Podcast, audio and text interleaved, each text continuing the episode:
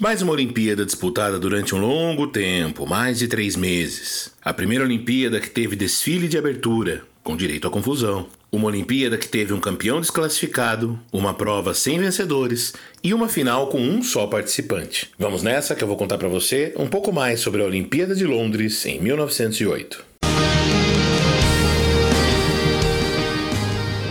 Começa agora o Olympicast, o seu podcast sobre esportes olímpicos.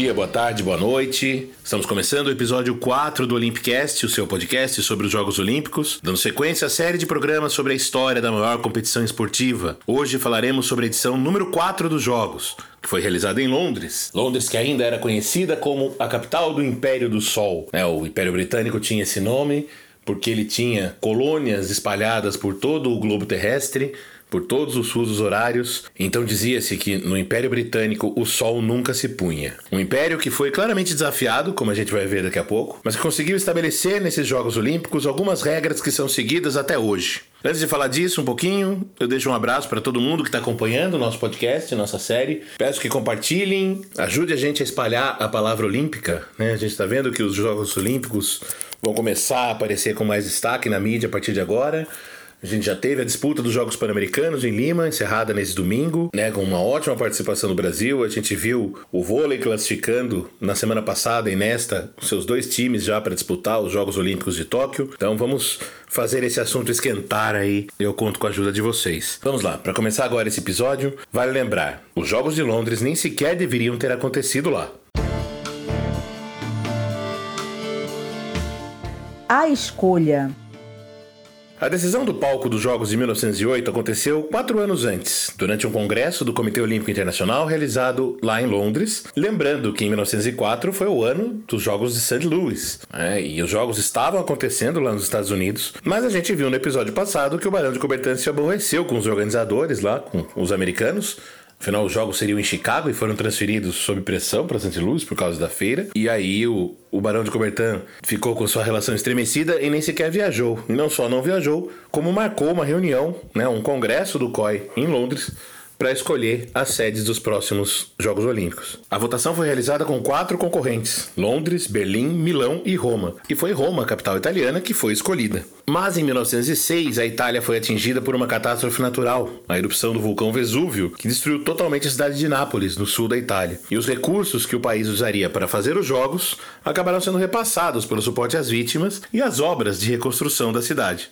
Então Roma abriu mão da organização da Olimpíada e Londres ficou com esse papel. E mais uma vez os jogos acabaram vinculados a uma feira, a Grande Exposição Franco-Britânica, que foi criada para celebrar a paz entre os dois países e o sucesso imperialista de ambos, com a reprodução de partes das civilizações dominadas por eles. Então havia, por exemplo, uma espécie de vila senegalesa para mostrar, entre muitas aspas, né, como era a realidade da vida na África. Dessa vez, porém, os jogos tiveram mais destaque, porque a Inglaterra já tinha um costume maior de prática esportiva, já tinha suas ligas nacionais de futebol, de rugby, de cricket, né? então o hábito da prática esportiva e da prática esportiva competitiva já estava bem arraigado, então isso levou muita gente para acompanhar as disputas. Foi construído então um estádio ao lado do pavilhão central da exposição, Estádio esse com capacidade para 68 mil torcedores e como principal atração uma pista de atletismo com 536 metros, fora dos padrões já estabelecidos da pista de 400 metros, mas com espaço ali no meio para fazer uma piscina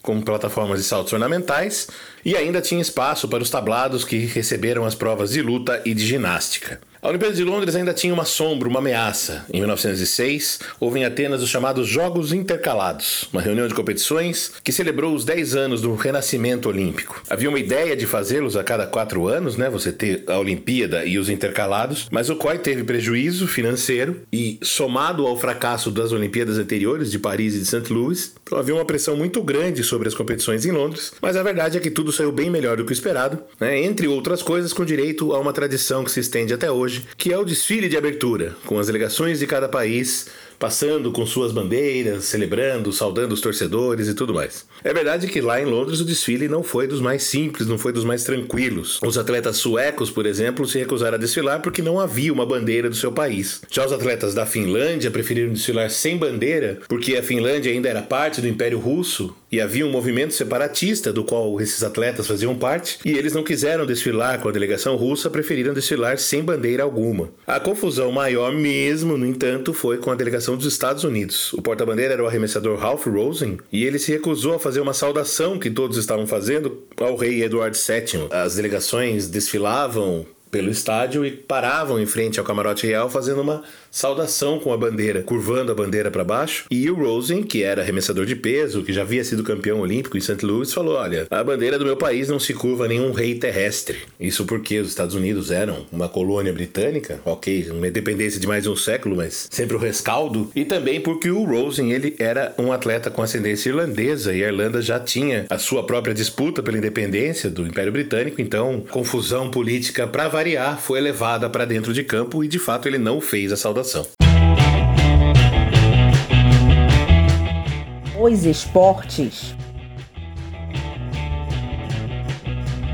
Todo foram 22 esportes disputados entre 27 de julho e 31 de outubro. É bem verdade que a maioria das provas aconteceu até o começo de agosto, né, parecido com o nosso calendário olímpico atual, mas houve algumas competições que foram adiante, como o futebol, que só teve a final em 24 de outubro, com a vitória do time da casa, e a patinação artística, que foi disputada num rink de gelo. Foi a primeira vez que houve um esporte de inverno, vamos dizer assim, dentro da programação olímpica, abrindo espaço para os Jogos Olímpicos de Inverno que começariam anos depois em 1924. Como os esportes eram decididos pelo país sede, né? O país sede tinha muita autonomia para decidir. O país sede a gente teve algumas alguns retornos, por exemplo, o futebol, que esteve de volta, o rugby também voltou e teve nos esportes tradicionais a entrada do hóquei de grama, que foi pela primeira vez disputado nos Jogos Olímpicos. E também teve o cabo de guerra, né? Nosso querido esporte favorito desse começo da Olimpíada. Ele teve uma final caseira com ouro e prata para a Grã-Bretanha, sendo que o ouro ficou com a polícia de Londres, que ganhou da polícia de Liverpool na disputa. Em outro caso de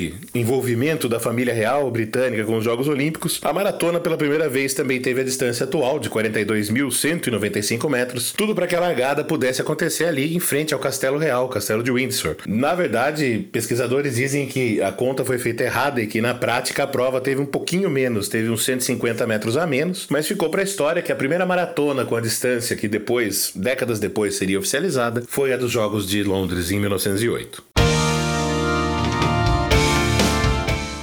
A Fera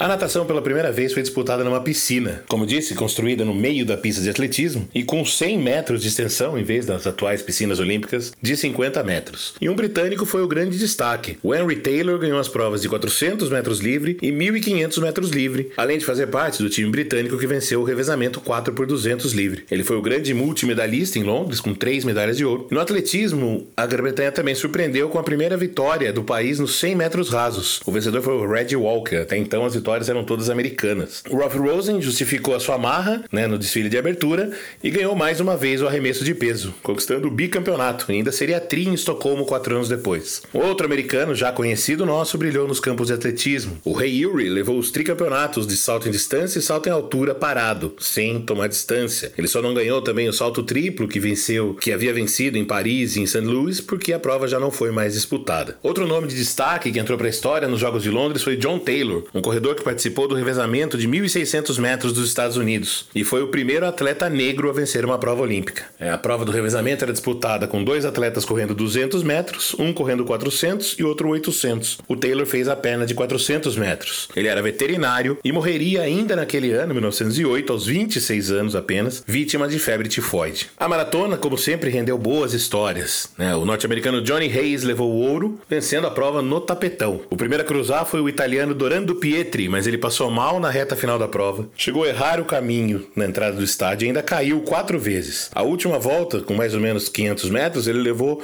mais de 10 minutos para fazer. O Pietri só conseguiu cruzar a linha ajudado pelos árbitros. Até aí nenhuma novidade, né? No episódio passado, a gente lembra, em St. Louis, o vencedor foi o americano Thomas Hicks, que também chegou carregado e ainda tinha sido dopado durante o trajeto com doses de estricnina e conhaque. Mas dessa vez a delegação americana recorreu por causa da chegada é, assistida, digamos assim, e conseguiu no tapetão a vitória então do seu corredor Johnny Hayes, que tinha chegado com um minuto de atraso em relação ao Pietri. O italiano ainda seria premiado no fim das contas, né? Ele não ganhou medalha, mas recebeu um prêmio da princesa Alexandra, uma taça de prata pelo seu brilhante desempenho. A zebra.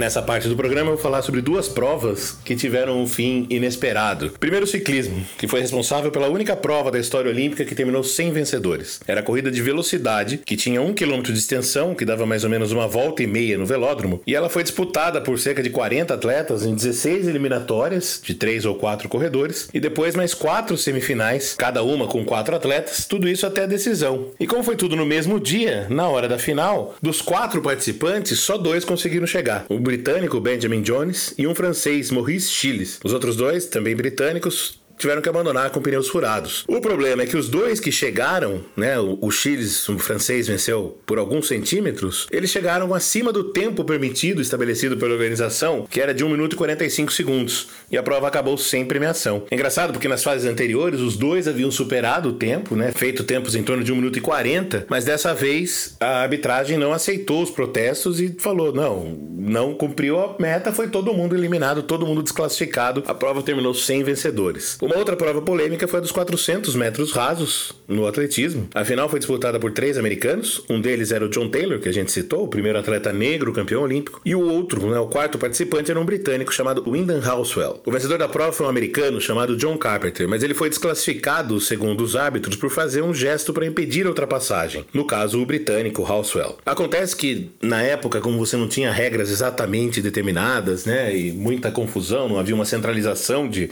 regulamentos, nos Estados Unidos, essas provas tinham esse tipo de bloqueio permitido. É uma cotovelada de leve, um, uma abertura de braço, um jogo de ombro, uma coisa que na Europa, no Reino Unido, não era permitido. Então, os árbitros britânicos desclassificaram o americano e marcaram uma nova corrida com os três outros participantes para dois dias depois. Só que os americanos, em protesto pela eliminação do seu compatriota, o John Carpenter, não apareceram para competir. Então, o Housewell correu sozinho e ganhou o ouro, provavelmente o ouro mais fácil da história dos Jogos Olímpicos, sem precisar muito se esforçar, ele correu a prova em 50 segundos cravados, sendo que nas eliminatórias ele havia feito em torno dos 48 segundos, quer dizer, sabia que ele tinha capacidade para mais, mas acabou só cumprindo tabela, digamos assim.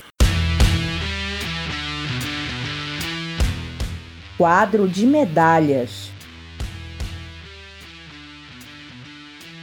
E dessa vez a gente não tem os Estados Unidos no topo do quadro de medalhas, né? Nós tivemos ao todo 110 provas, com 2.008 atletas, sendo 37 mulheres apenas. Esses atletas representaram 22 países e a vitória no quadro geral foi da seleção da casa, Grã-Bretanha, 56 medalhas de ouro, 51 de prata, 39 de bronze, 146 no total. Os norte-americanos ficaram bem atrás, com 23 medalhas de ouro, 12 de prata, 12 de bronze, 47 no total. E a Suécia foi a grande surpresa, com 8 medalhas de ouro, 6 de prata, 11 de bronze, bronze, 25 no total, à frente da França no quadro de medalhas. Esse bom desempenho animou aí os suecos a requisitar a sede dos próximos jogos em 1912, e isso, obviamente, a gente vai contar no próximo episódio. O mundo ao redor. Para quem gosta de competição fora dos campos e das pistas, o ano de 1908 teve um feito muito importante numa disputa que a gente trava até hoje. O norte-americano Wilbur Wright apresentou seu avião pela primeira vez num voo controlado em Paris, dois anos depois do voo do 14 bis de Santos Dumont. Né, todo mundo deve se lembrar que na cerimônia de abertura do Rio 2016, entre os feitos dos brasileiros, a organização apresentou né, o 14 bis de Santos Dumont, e aí rolou a famosa guerra de memes na internet dos americanos contestando o Santos Dumont e os europeus defendendo o Brasil e tudo mais. Ainda em 1908, o Império Austro-Húngaro tentava anexar a Bósnia, uma medida que depois é considerada por historiadores como um dos combustíveis para incendiar aí o caldeirão que resultaria na Primeira Guerra Mundial seis anos depois. E os Estados Unidos, naquele ano, também impediram a entrada de japoneses no país, como parte de um acordo para reduzir a tensão entre os dois países que já vinha desde a Guerra Russo-Japonesa que a gente citou no episódio anterior. Curiosamente, nesse mesmo ano, os japoneses chegaram ao Brasil pela primeira vez, né, vindos a bordo do navio Kasato Maru, que desembarcou no Porto de Santos, trazendo aí a primeira geração de imigrantes japoneses. E também, para a gente não deixar de registrar aí os nascidos em 1908, a gente tem o fotógrafo Henri Cartier-Bresson, em 22 de agosto. Em 9 de janeiro, a escritora Simone de Beauvoir, um dos ícones do feminismo. E em 11 de outubro, o grande gênio da música brasileira, Angenor de Oliveira, o Cartola. Sobe o som. Ainda é cedo, amor. Mal começastes a conhecer a vida. Já anuncias a hora de partida, sem saber mesmo o rumo irás tomar. E é isso, ao som do Cartola dessa vez, que eu encerro o episódio 4. Peço que você siga aí o Olympicast nas redes sociais. Olympicast com Pemudo, como você já deve ter visto no seu agregador, claro. No Twitter, no Facebook, no YouTube e no Instagram. Assine o feed do seu tocador favorito. Se ele não estiver pegando, faça como meu amigo Rodrigo Salvador, que reclamou que ele não está aparecendo no Google Podcasts. Vamos tentar resolver isso aí. Um beijo, Salvador. Se você preferir acompanhar pelo YouTube, clique no sininho, ative ali. Por enquanto a gente está só reproduzindo os programas no YouTube. A ideia é daqui para frente, assim que possível, a gente conseguir produzir algum conteúdo especial em vídeo. E é isso. Eu sou Fernando Cesarotti, produtor, editor, apresentador. As vozes nas vinhetas são da Leteia Vieira. O Vitor Benatti foi o responsável pela identidade visual. Fique com a gente e voltamos em breve falando das Olimpíadas de Estocolmo em 1912. Um beijo, tchau. Muita atenção, querida.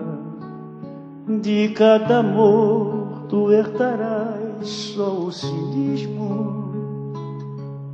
Quando notares estás à beira do abismo, abismo que cavastes os teus pés.